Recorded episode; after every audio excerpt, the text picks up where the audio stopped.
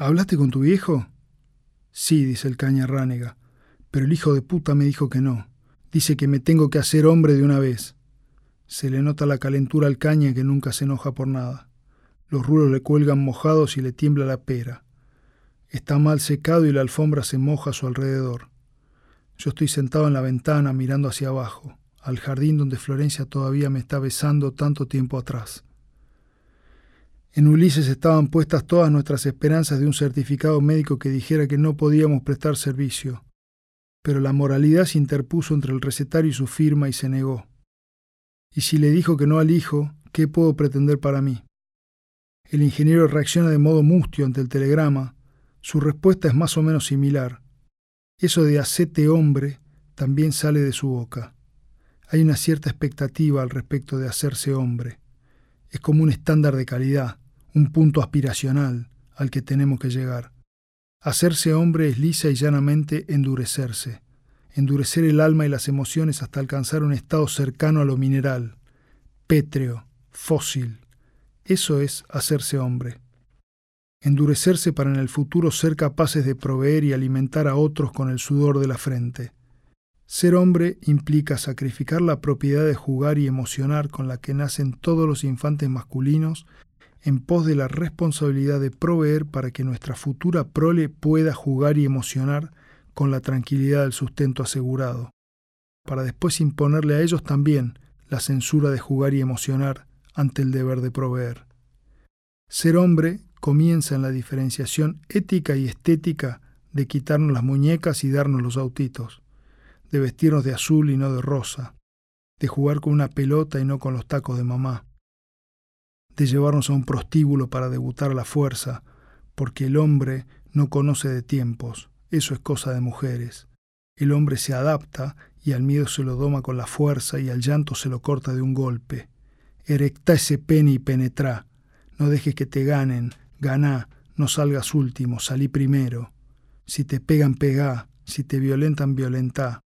Ser hombre es la ley de la selva, como cuando éramos monos y la evolución todavía no estaba consolidada. El más fuerte se impone, al más fuerte se lo respeta.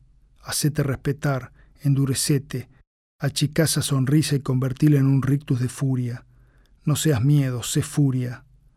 La hombría es el último escalón evolutivo hacia un estado superior del ser, la dureza. Esa aspiración de hombría unifica a todos los hombres adultos sin importar sus diferencias. Es tal vez el único punto en común entre militares, civiles y marginados, siempre que tengan un pene colgando entre las piernas. Todos están atravesados por ese mandato y es así como el llanto de un hombre adulto siempre se reduce a la impotencia de no haberse podido endurecer lo suficiente. Un padre puede odiar el sistema, la educación formal, el gobierno, los militares, pero cuando se trata de poner a prueba la hombría potencial de su hijo, todos ceden a lo mismo y repiten como un mantra, hacete hombre. La colimba es el viaje iniciático hacia esa hombría. A veces pienso qué hubiera pasado con el caña ránega si Ulises lo hacía zafar. Nos presentamos en la puerta del destacamento militar andino a las siete en punto. Una horda de masculinos de clase 63 espera desde la madrugada. El muro perimetral nos franquea la entrada y un bosque de pinos esconde las maniobras militares del destacamento a los ojos de la ciudadanía. Solo desde la altura del 20, cuando vamos o volvemos a casa, se adivina entre los pinos que pasan y el sol de contra el contorno de las cuadras del destacamento donde duermen los soldados. En el centro se ve un claro donde emergen los muros húmedos de los galpones y la construcción andina del casino de oficiales. La entrada tiene una barrera. Dos soldados de guardia permanente ven alterada su rutina del día con la llegada de los futuros conscriptos clase 63 que vienen de todos los pueblos del Alto Valle. Algunos en colectivo, otros en tren, a dedo, a pie, a caballo o en lo que permita la vida.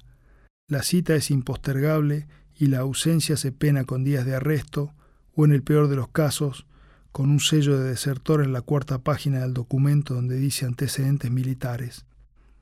Es la hoja favorita de la policía cuando anda de racia pidiendo documentos. Les fascina descubrir el estado militar del indagado desean y babean ante la posibilidad de hallar un sello de desertor o quizá también, ¿por qué no?, un sello rojo de OAD, orificio anal dilatado, que indica que el portador es un desviado, un pervertido, un homosexual sin prole que alimentar porque le gusta penetrar un culo o peor aún, que tiene el suyo dilatado por tanto libertinaje, un sucio pervertido. El OAD es la escena temida de todos y la gracia preferida de los militares que se ríen ante el pavor que generan. Ni siquiera la palabra médica de Ulises, que nos trata de ignorantes, que grita con su voz de tango y nos explica que semejante cosa no existe, que el ano no permanece en estado de dilatación aunque uno se mete un matafuego en el culo, alcanza para calmarnos. Te cagarías encima, flaco pajero, pensá, boludo, le dice al caña, pero el caña no se le va el miedo, y a nosotros tampoco. Seguimos temiéndole al OAD. Parece existir un saber oculto en los militares que se extiende más allá de toda ciencia, un saber que detecta, huele e identifica al puto. Pero no solo al puto, sino también al puto en potencia, al afeminado que ya muestra signos que deben ser morigerados. El sello rojo sirve para eso, para morigerar y advertir a las posibles víctimas de este mal que se propaga por la especie, para que segreguen al portador y lo confinen en una vida de desgracias.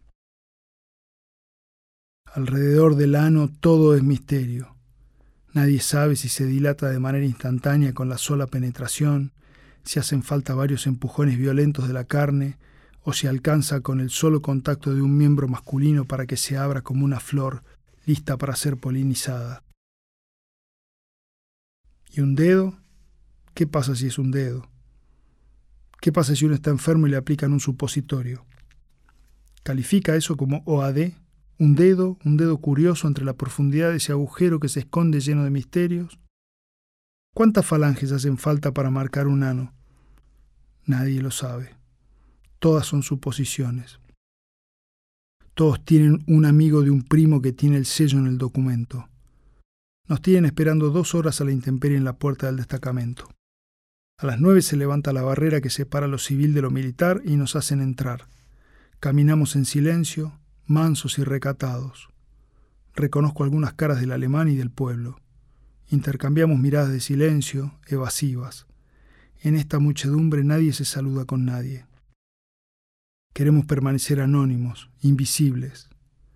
Nos separan en cuatro filas por altura y nos hacen tomar distancia como en el colegio.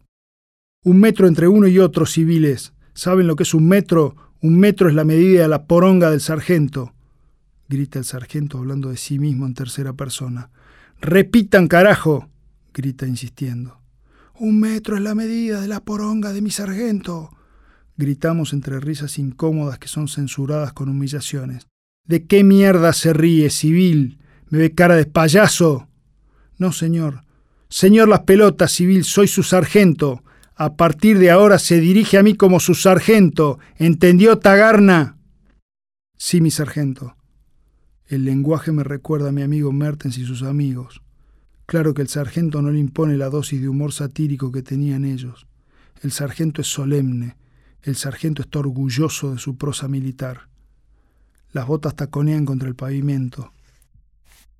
El sargento pasa revista a las filas, camina entre nosotros, atosigando sus receptores olfatorios con el miedo que explota por nuestra piel entendemos que la risa y el habla están proscritos para nosotros. ¡Avance en filas! ordena y caminamos hacia los galpones. Comienza el raíz de una revisación médica masiva. Son dos días completos. Mano derecha, puño cerrado al frente, me gritan. Extiendo la mano y un cabo escribe el número de cuatro cifras en el dorso. Tardo un rato en darme cuenta de que es la terminación de mi documento. Así nos identifican. Adentro del edificio el aire huele metálico. Revisión de vista, oído, vísceras, órganos internos, desviaciones de columna, placa de tórax, circunferencia craneana, longitud de miembros superiores, ancho de pecho, largo de torso, siempre en fila, siempre a un metro del anterior y a un metro del siguiente. Pasa el primer día, cae la tarde, la cena es magra, guiso aguado en una bandeja de aluminio y cuchara. Veo los pinos por la ventana y me recuerdan a los de mi casa. ¿Estarán ahí también los espíritus? Nos entregan una manta y nos asignan un catre. Las camas marineras se extienden hasta donde llega la vista. Nadie duerme. Silencio de nervios durante la noche gélida. Amanece. Cantan los pájaros para un mundo que no es este. Mate cocido en jarro y dos rodajas de pan. Comienza el segundo día. Misma secuencia, misma hora, misma humillación, gritos. Pienso que en la casta militar son todos sordos congénitos. ¿Qué carajo le pasa, civil? ¿Tiene miedo de que se le note lo puto? No, mi sargento. ¿Qué pasa con esa carita de preocupado civil? ¿Embarca por popa? ¿Le gusta la carne en barra? ¿Se traga la bala?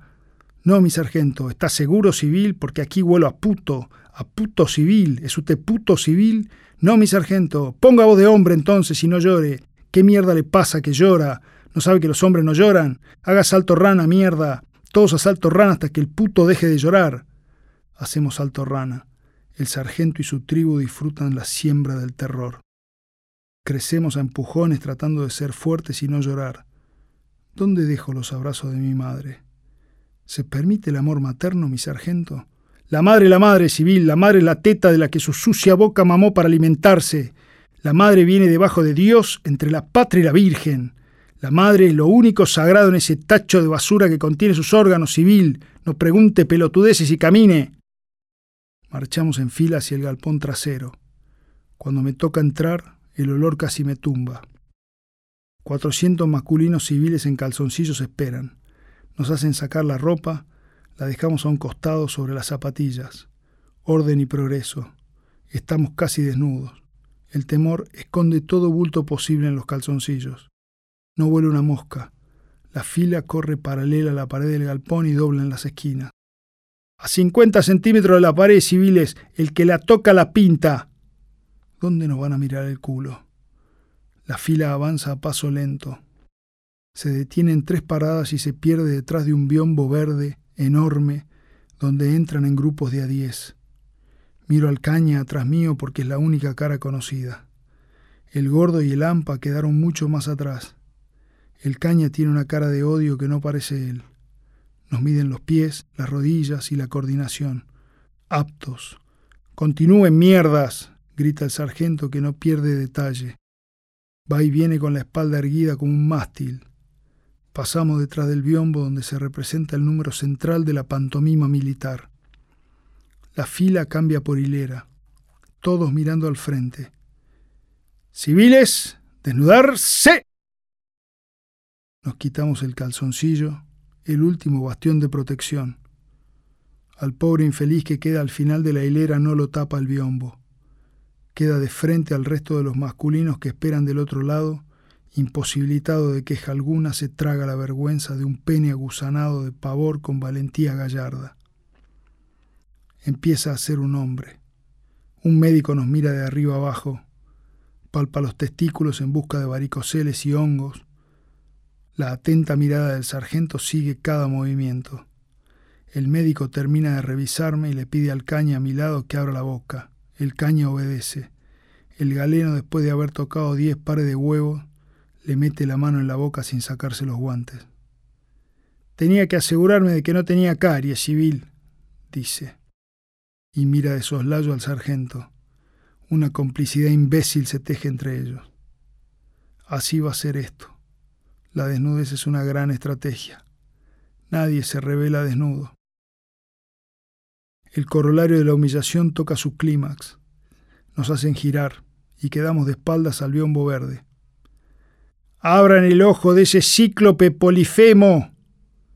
Nos piden que mostremos el ano. Nos agachamos y esperamos. El galeno introduce media falange como un minero buscando vetas hemorroidales. ¡Tosa!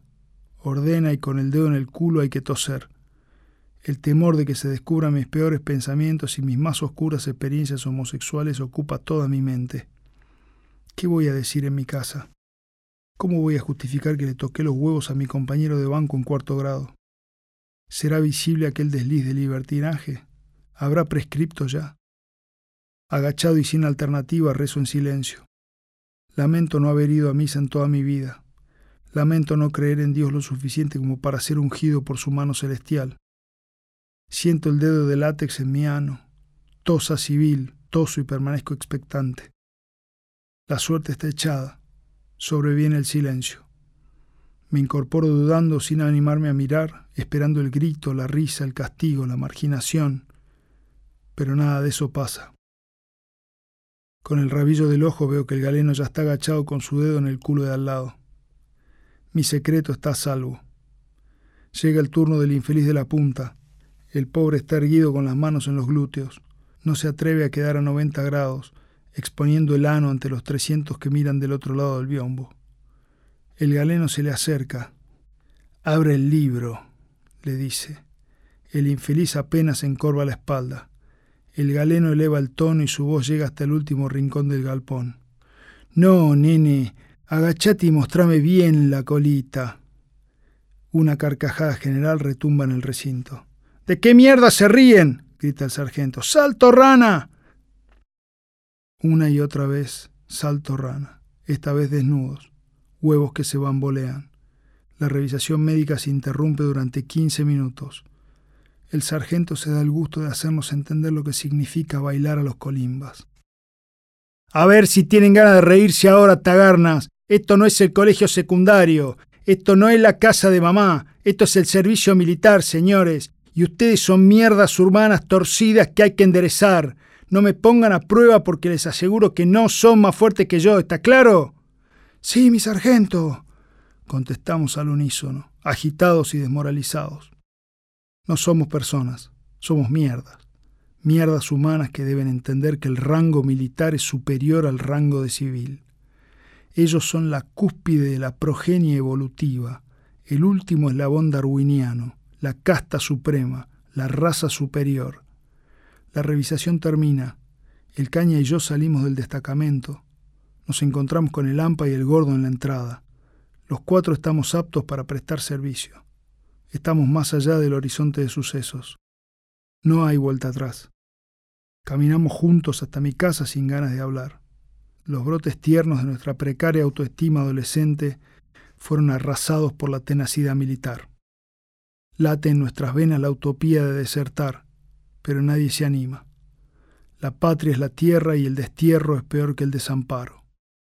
El Nahuel está tranquilo, unas truchas saltan aquí y allá contra el atardecer asoma gris en el horizonte como un gigante amargo el destino inevitable de la colimba.